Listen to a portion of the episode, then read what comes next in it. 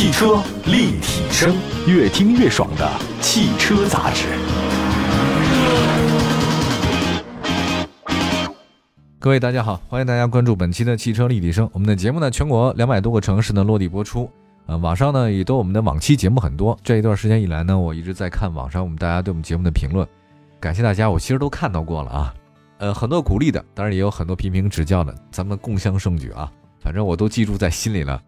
啊，今天呢跟大家分享一个特别有意思的话题呢，就是自主品牌。其实自主品牌这两年越来越强大，这是一个不争的事实。但是呢，如果我们认真研究一下销量排行榜，就会发现一事儿，就是说在 SUV 市场这个是事实，但是在轿车市场的话呢，还包括在其他的这个市场里面，自主品牌的认知还得进一步提升。我觉得这个也不用讳疾忌医啊，但凡明眼人一看就知道，如果我们现在盘点轿车销量的前，就前十五吧。只有仅有的少数几款自主品牌车型是入围的。以今年一到七月份为例啊，我看了一下，在轿车市场的销量排行榜，咱就放到前十五里面啊，仅仅有五菱宏光 mini EV，还有一个吉利帝豪、长安逸动三款自主品牌车型上榜，而且帝豪和逸动两款车的总和，只与排名第三的卡罗拉相当。你说这个人一个车型，卖过我们两款自主品牌的车型总和，所以有的时候我在想啊，不能盲目自信。啊，尤其是现在这个，确实是我们跟以前是不太一样了啊。就汽车市场啊，确实卖得很好。当然，你要说所有的都好吗？还真不是啊。我们再来看一下吉利啊，这个吉利呢是咱们中国自主车企阵营的主力军，销量呢稳居第一阵营。它不仅拥有持续热销的像帝豪、高端车型星瑞啊，还有像那个表现不俗的领克系列啊，领克零三这个车非常的漂亮。还有旗舰轿车博瑞，这个也曾经跻身于中级车市场的主流车型之列。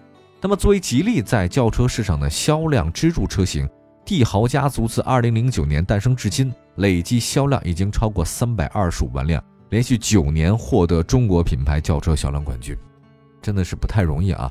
有着辉煌历史，但是你说面对现在像长安逸动、还有荣威、爱五这些自主品牌的轿车步步紧逼，吉利呢现在推出了一个全新一代的帝豪，八月二十八号，第四代帝豪呢正式上市，一共是四款车型。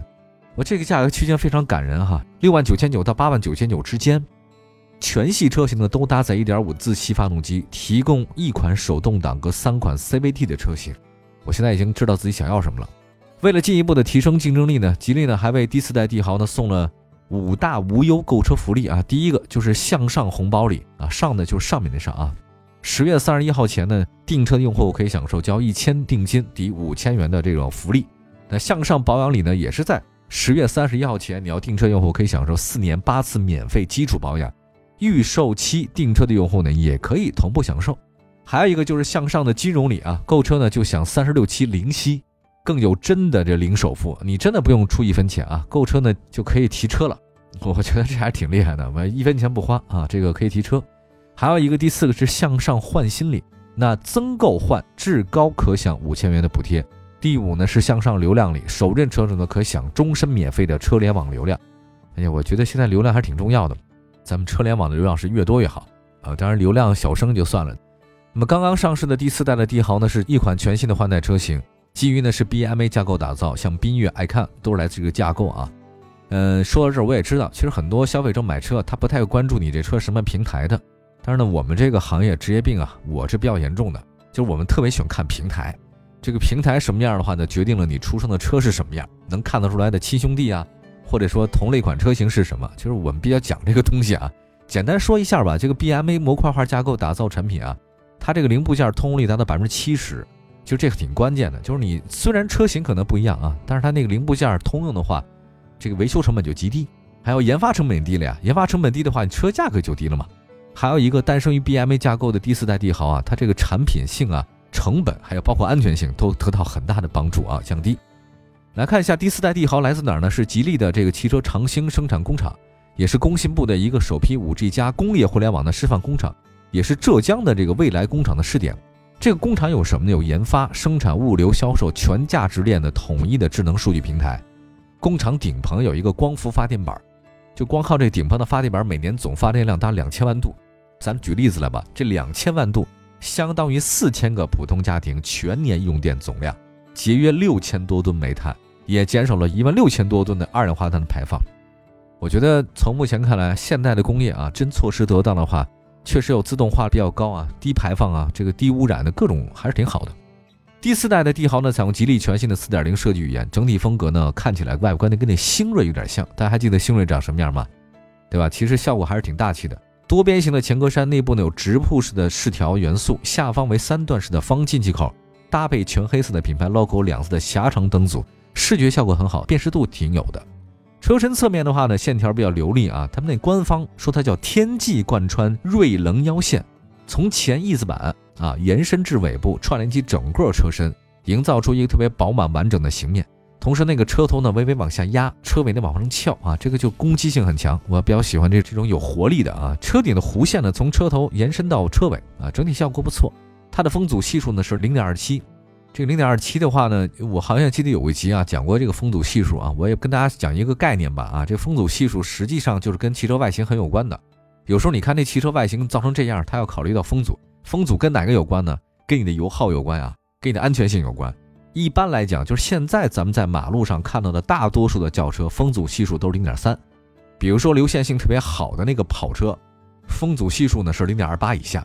赛车就是跟大家看那个 F 一什么的，F 三啊，这个赛车可达到零点一五。汽车的风阻系数越低，大家知道它燃油消耗就越低。风阻系数每降低百分之十，实际油耗可以降低百分之二点五。好吧，所以它做零点二七，也就是说这个车很省油。再来看一下它尾部啊，这个尾部方面，第四代帝豪也是贯穿式的尾灯。那它那官方说的叫天际贯穿律动尾灯，里面呢有一百九十颗的 LED 灯珠，所以这个就比较下本啊。同时呢，左右两侧灯组啊采用这个旋转楼梯的造型，还是挺有辨识度的。那么接下来的话呢，再说说它的内饰啊，还有包括它的车身尺寸等方面。好，我们休息一下，再说说这个车的其他一些基本情况。马上回来。汽车立体声，继续关注汽车立体声啊！今天呢，跟大家说说吉利第四代帝豪的车型啊。就是刚才我们也说一个引子，就是咱们的轿车品牌当自强，SUV 确实很好，但是轿车领域当中啊，前数位的车型销量里面好像只有三款啊，长安、还有吉利，还有一个五菱宏光那个 mini EV。那今天呢，咱们说说这个帝豪第四代帝豪已经出来了，所以说说第四代帝豪内饰吧。它的那个是科技简约的准则，这个是我个人比较喜欢的。呃，现在我觉得我们应该放弃那种什么呢？就是刚刚有点钱以后啊，就什么特别喜欢往身上造的那种状态，什么都是特别大的 logo，哇，那个真的是不上档次啊！一看起来就是刚刚才有钱的。我比较喜欢的就是那个简约的，有的时候你不需要别的品牌或大 logo 来武装自己啊，这个才是你比较成熟这种表现。我所以比较喜欢那种科技简约型。中控台呢是大量平直线条，没那么浮夸啊，很好看。横向延伸感很好。官方呢说它这叫天际贯穿科技中控。它呢这两种颜色撞色啊，是什么呢？撞色搭配呢灰蓝色，呃，这个还是挺雅的。虽然是入门级紧凑车，但内饰的质感很好。那官方表示呢，整车的软性材质呢覆盖率超过百分之八十五。那么在空间视野上呢，新车的 A 柱障碍角呢仅仅是二点七度，这个意思是你的视觉盲区会小，提升了驾驶安全。还有三辐式的平底多功能方向盘呢，是标准的吉利家族化设计，大小适中，粗细合适，握感质感都达标。十二点三英寸的液晶仪表加十点二五英寸的悬浮式中控液晶屏的组合呢，是全系的车型标配，提升了科技感。我觉得是很多年轻人喜欢的，呃，我也很喜欢啊。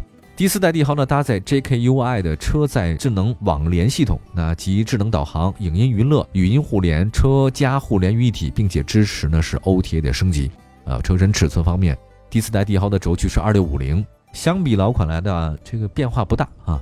但实际来讲的话呢，其实头部是有余量的，后排的空间还可以啊。另外再看一下动力方面，第四代帝豪呢搭载全新一代的这个一点五升的这直列四缸 DVVT 全铝发动机，最大功率八十四，最大扭矩一百四十七，相比老款的八十和一百四十二是有所提升，但这提升的不大啊。这个动力的话呢。一点五的，大家得知道，其实能做到八十四差不多啊。同时呢，达到最大功率所需的转速呢有所下降，因为发动机它是全铝钢体嘛，它可以减少体积和重量。那配合进排气的气门呢，可以证实技术啊，全速进气的气管和独立点火系统，所以提高了它这个动力性能和燃油经济性。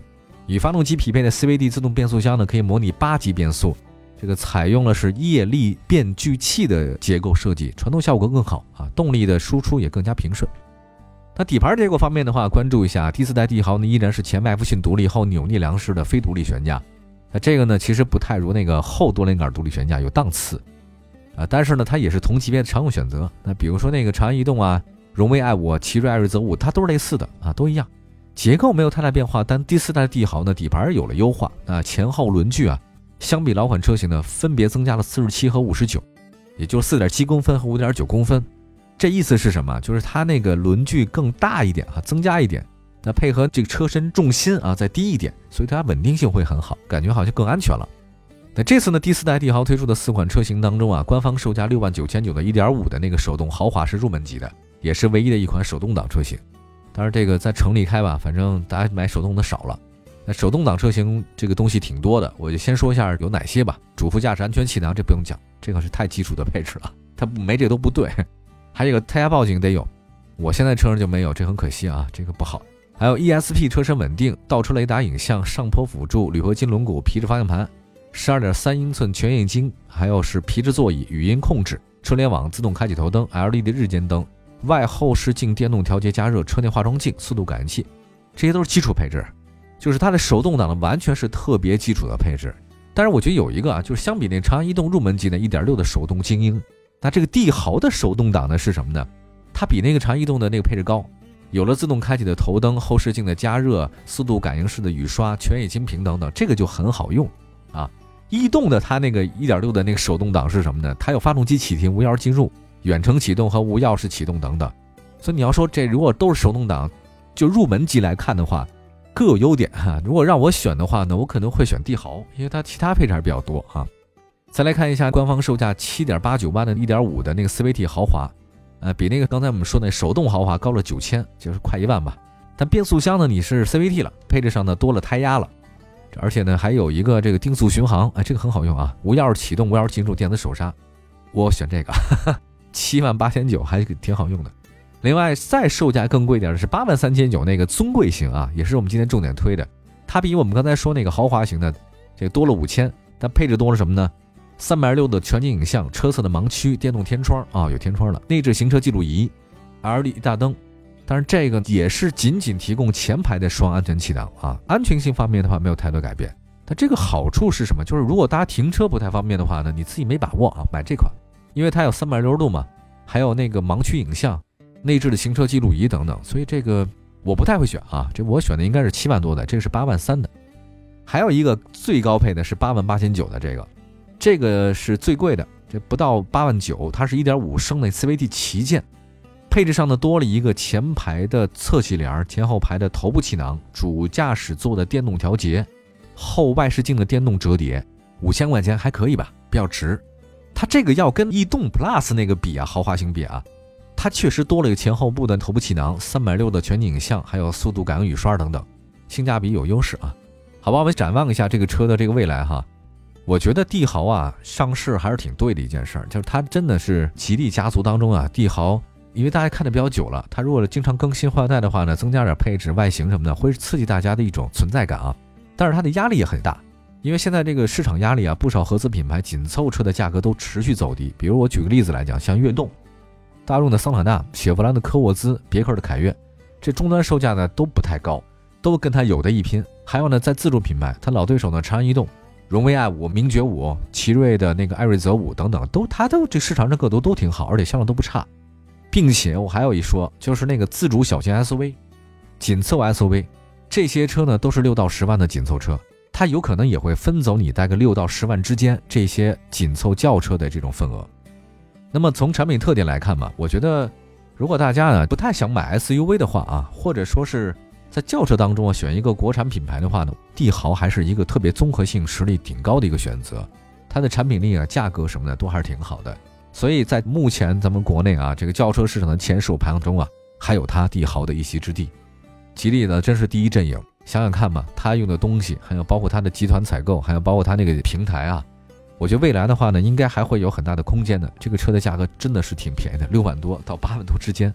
如果放在我刚入行这年，没能想到过一个七万块钱左右的一个车型能有这么多的配置，这还是挺难的一件事儿。希望大家可以多关注吧。感谢各位关注本期的汽车立体声啊，希望国货越来越强。我们希望大家呢都能关注一下中国自主品牌的车型。我们下次节目接着聊，拜拜。